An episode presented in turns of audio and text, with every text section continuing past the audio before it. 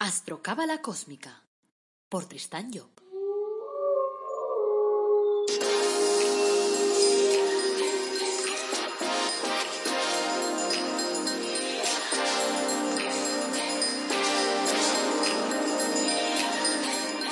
Astrocábala Cósmica, episodio 110. Te brindo una calurosa bienvenida a Astrocábala Cósmica, el podcast en el que te hablamos de reflexiones cósmicas, de astrología cabalística y de cábala, y lo hacemos de forma fácil, directa, esa de aplicar todos los días, del andar por casa, la que te enteras, siempre te enteras, porque yo intento decir las cosas muy claritas. Soy Tristan Job, tu astrólogo, cabalista y escritor cósmico, y llevo más de 30 años trabajando el tema de la cábala. Hoy es miércoles 23 de diciembre de 2020. Este es el episodio 110 y vamos a hablar de cábala.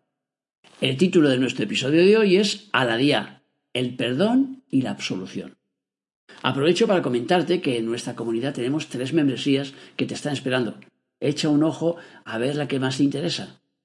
Y también aprovecho para nombrarte el título de mi último libro, La búsqueda de la felicidad a través del árbol de la vida. Ya sabes que el, el árbol de la vida es el eje de esa enseñanza llamada Cábala. Entonces yo lo único que hago es o lo que he hecho hemos sido escribir un libro con actitudes, por lo tanto es lo más fácil del mundo mundial, porque te marca actitudes a desarrollar para que las cosas vayan bien en tu vida. Está en versión papel y en versión ebook y lo encontrarás en Amazon. Y en mi página web tristanyo.com pues encontrarás también todos mis libros y bueno, y un montón de cosas más. Así que asómate y espero que, que bueno, que te llame la atención y que te resulte útil. Vamos pues a por el tema de hoy. Antes de desarrollar el programa de, de, de día, en base, como siempre, al libro de mi padre, el libro de Kabalev, Los dioses internos, quiero recordarte lo importante que es trabajar con los ángeles. Los ángeles son fuerzas que están a nuestro servicio y por lo tanto ponen su energía para que nosotros podamos actuar. El problema es que la mayor parte de las veces actuamos de forma inconsciente porque no somos conscientes de esa energía.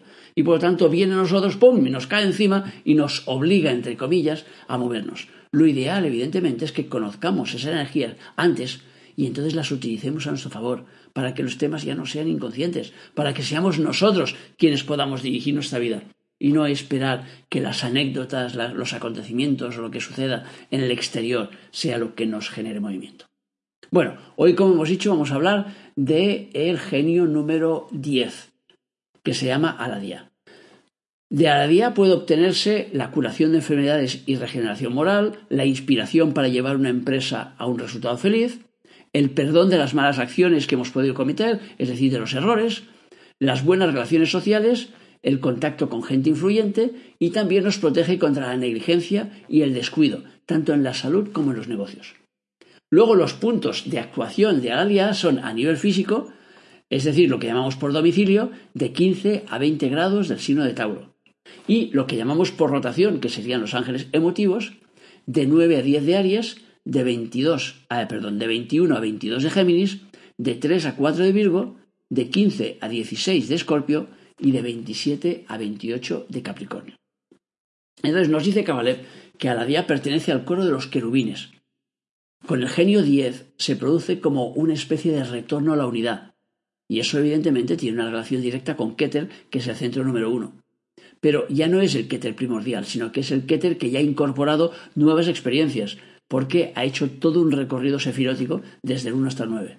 Keter ya no es un potencial, solo un, potencial de creación, digamos, sino que hay en él un conocimiento concreto que tiene que incidir en los designios que ponga en circulación a través de este ángel. Aladía se ocupa en Hoshma de todo lo relacionado con Vina, con sus leyes y reglamentos. Cuando el amor penetra en las leyes, genera la esencia llamada gracia divina, que a la día deposita, digamos, en nuestra morada filosofal número 10. El genio anterior, o sea, el que hablamos la otra vez, que era Jaciel, eh, situaba en nosotros la misericordia de Dios que nos permite perdonar las injurias porque entendemos la dinámica que las ha generado. Ahora bien, la gracia de Dios va más allá de la misericordia, porque perdona y absuelve sin necesidad de arrepentimiento, ni siquiera de cambio de actitud. O sea que este mola más por decirlo de alguna forma, de alguna manera, vamos. Es como si Dios, o sea, nuestra divinidad interna, después de haber bajado al infierno este del mundo material raro en el que vivimos, después de haber bajado los nueve escalones anteriores, se dijera, pues tal y como están las cosas, entiendo que mi yo material destroce y aniquile. Vamos a hacer como si nada hubiera ocurrido y que todo prosiga sin el peso del pasado. Por eso, en su programa, nos dice Aría que es bueno para quienes tienen crímenes ocultos y temen ser descubiertos. Si somos ricos en gracia, perdonaremos nuestras propias culpas, primero y después las de los demás, y seremos así capaces de poder liberarnos de lo que genera una culpa, porque tanto las nuestras como las demás generan un peso en nosotros, es como una mochila cargada de piedras. Antes existía un ministerio con el nombre de gracia y justicia, y ahora se ha quedado con justicia, y se ha suprimido la gracia. Y siendo la vida social el reflejo de nuestra vida interior, pues estos detalles nos demuestran que las virtudes de Aladía no son demasiado frecuentes, desgraciadamente. Existe un sistema de redención de penas por el trabajo, un sistema de permisos por buena conducta, pero en ellos no hay gracia, porque otorgar la gracia es absolver al que lo haga, o sea, al otro, digamos, lo haga o no lo haga, sin condicionamientos. Al meditar sobre este tema, mucha gente pensará sin duda que soltar a los condenados sin que hayan demostrado un arrepentimiento sincero es arriesgarse a que vuelvan a delinquir.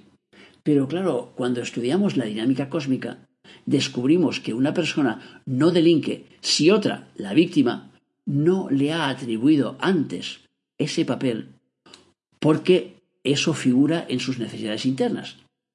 Ya, ya sé que eso no gusta porque significa que nosotros somos responsables de nuestra vida, pero es lo que hay. Es como funciona el sistema. Aunque nosotros muchas veces no queramos verlo y preferimos, correr un estúpido velo y decir, no, no, no, a mí esto no. A ver, el malo es malo porque es malo. Yo no tengo nada que ver en que el otro sea malo conmigo. Bueno, pues besitos para ti.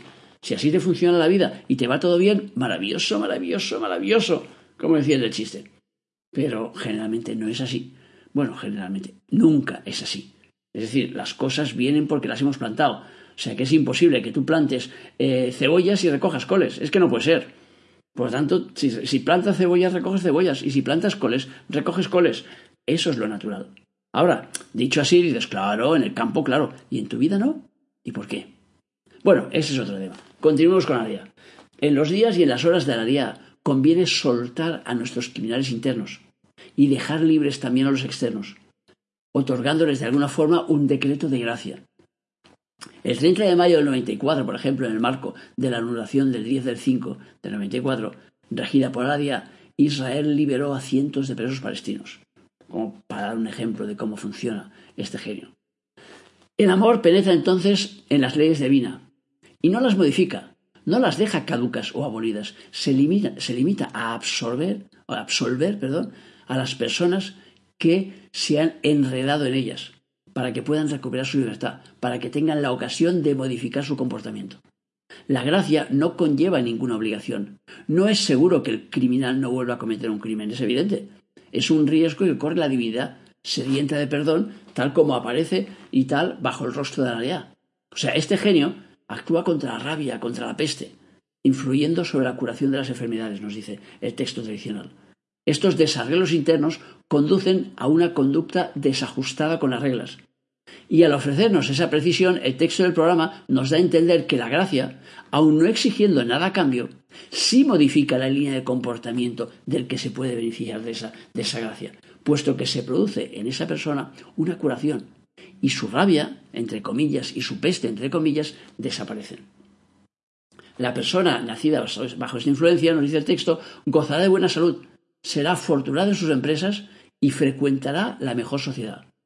Claro, el principal problema para los condenados que obtienen la gracia es el de su reinserción, porque al volver a la vida civil se ven rechazados. Y he aquí que a la día actúa sobre el futuro de sus agraciados, para que la gracia sea eficaz. Es decir, es preciso que la persona esté en condiciones de aprovecharse de esa gracia. Si no, no será eficaz. Pero Primero, mediante, una salud floreciente, porque claro, si le damos mala salud, ¿cómo se va a aprovechar de ella? Porque ya se sabe que sin salud no se puede hacer nada. Y luego necesita fortuna a sus empresas, es decir, que las cosas le vayan bien. Entonces, las legiones que trabajan con el nombre de la guía no solo otorgan la gracia, sino que se ocupan de generar situaciones que permitirán a la persona progresar en las cosas, desdramatizando de alguna forma su existencia, de manera que no vuelva a caer en los mismos errores que cometió en el pasado. De igual modo, nosotros debemos utilizar el atributo de la gracia no solo para absolvernos de los errores o de los crímenes que hayamos podido cometer, sino también para promover empresas afortunadas. Eso mola más, ¿verdad? Bueno, ¿y qué es para nosotros una empresa afortunada? Pues es la promovida por nuestro jefe interno, por nuestro ego superior, a través de los programas de los genios que rigen los planetas. Los planetas que forman parte de nuestra carta astral. Cuando un planeta se encuentra en el grado de regencia de un genio, activa su programa. Y por tanto, al comprobar sobre qué genios se sitúan nuestros planetas de nacimiento, según el sector que rija cada uno de ellos, sabremos cuál es nuestro cometido en la vida. Si quieres, poniendo ahí un, un, entrecomillado o un punto de aparte, puedes solicitar pues, tu cuadro de ángeles y encontrarás en, el, enlace en la sección de productos que está en la parte inferior de mi página web de tristanyo.com. Allí puedes solicitar tu cuadro y a través de ese cuadro pues sabrás cuáles son los ángeles que se corresponden, los dos ángeles que se corresponden con cada uno de los planetas y los tres del Sol. En efecto, nos dice el texto tradicional, es nuestro ego superior, es decir, nuestro jefe interno, quien a través de los ángeles del destino sitúa los planetas en un punto preciso del zodíaco cuando nacemos. Pero aun sin conocer nuestro potencial, el propio transcurrir de la vida ya nos advierte de alguna forma sobre la orientación que debemos tomar. Si nos escuchamos, claro. Todos llevamos inscritos en nuestro interior las tablas de la ley, por decirlo de alguna forma. Somos portadores de unos principios y sabemos, sin necesidad de preguntar, lo que está bien o lo que está mal. Pero vuelvo a insistir, lo importante es que nos escuchemos, porque claro, si tú tienes una vida mega estresada y no pasas ni cinco minutos escuchándote al día, pues esas informaciones ya vienen a ti, pero tú no las oyes, no las ves, no las sientes, no te enteras. O sea que para enterarte tienes que pararte del trajín diario y conectar contigo. Lo ideal sería hacerlo en las dos primeras horas de luz solar, es decir, desde que sale el sol hasta pasar las dos horas. Por otro lado, hay cosas que aun siendo buenas salen torcidas. Si eso se repite tres veces consecutivas, es señal de que es mejor abandonar ese objetivo, por lo menos de momento. Y por el contrario, cuando se presenta una oportunidad de forma repetida, es que nuestro jefe interno está de acuerdo con esa oportunidad y será por consiguiente pues una empresa afortunada. El jefe interno no nos propone nunca trabajar en empresas que no estén a nuestro alcance y además suscita en nosotros el deseo por aquello que a él le interesa que nosotros experimentemos. La empresa afortunada empieza en nuestra personalidad emotiva y luego en la mental, generando beneficios internos que luego saldrán al exterior. Esta actividad interna, al pasar al plano de las realidades materiales, dará lugar a una empresa que nos enriquece. Trabajando en los programas del jefe interno, entraremos en contacto con lo mejor de la sociedad, con aquellas personas que constituirán una ayuda para nosotros y nosotros probablemente para ellas. Vamos a la contrafigura de allá, es decir, cuando viene al revés. Dice, el genio contrario influencia a las personas que descuidan su salud y sus asuntos. Insufla en nosotros una negligencia que se expresa como un desinterés generalizado por todo lo que nos concierne. Todo nos da igual. Como dicen los jóvenes o decían antes, paso mucho, paso mucho. Ocurra lo que ocurra, nos, nos da igual. Si no utilizamos la gracia divina, si la dejamos caer al abismo, entrará en nosotros la negligencia.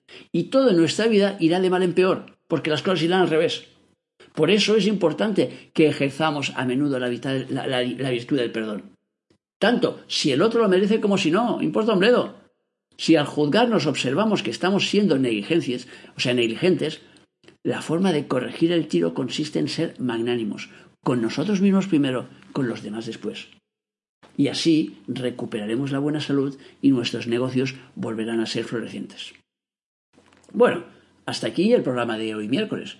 O sea que espero haberte ayudado a comprender un poco mejor el tema de los genios y a darte cuenta que con ellos se nos abre un mundo maravilloso. O sea que vale la pena utilizarlos. Bueno, como siempre, gracias por escucharme, por seguirme, por valorar en las redes sociales. Acuérdate de esos me gustas que no cuestan nada y que en cambio pues ayudan ahí a crecer y, a, a, poder transmitir esto a más gente. O sea, pon tus comentarios también ahí en, y danos tu feedback. O sea que envíanos un mail y nos explicas a ver lo que te ha parecido el tema.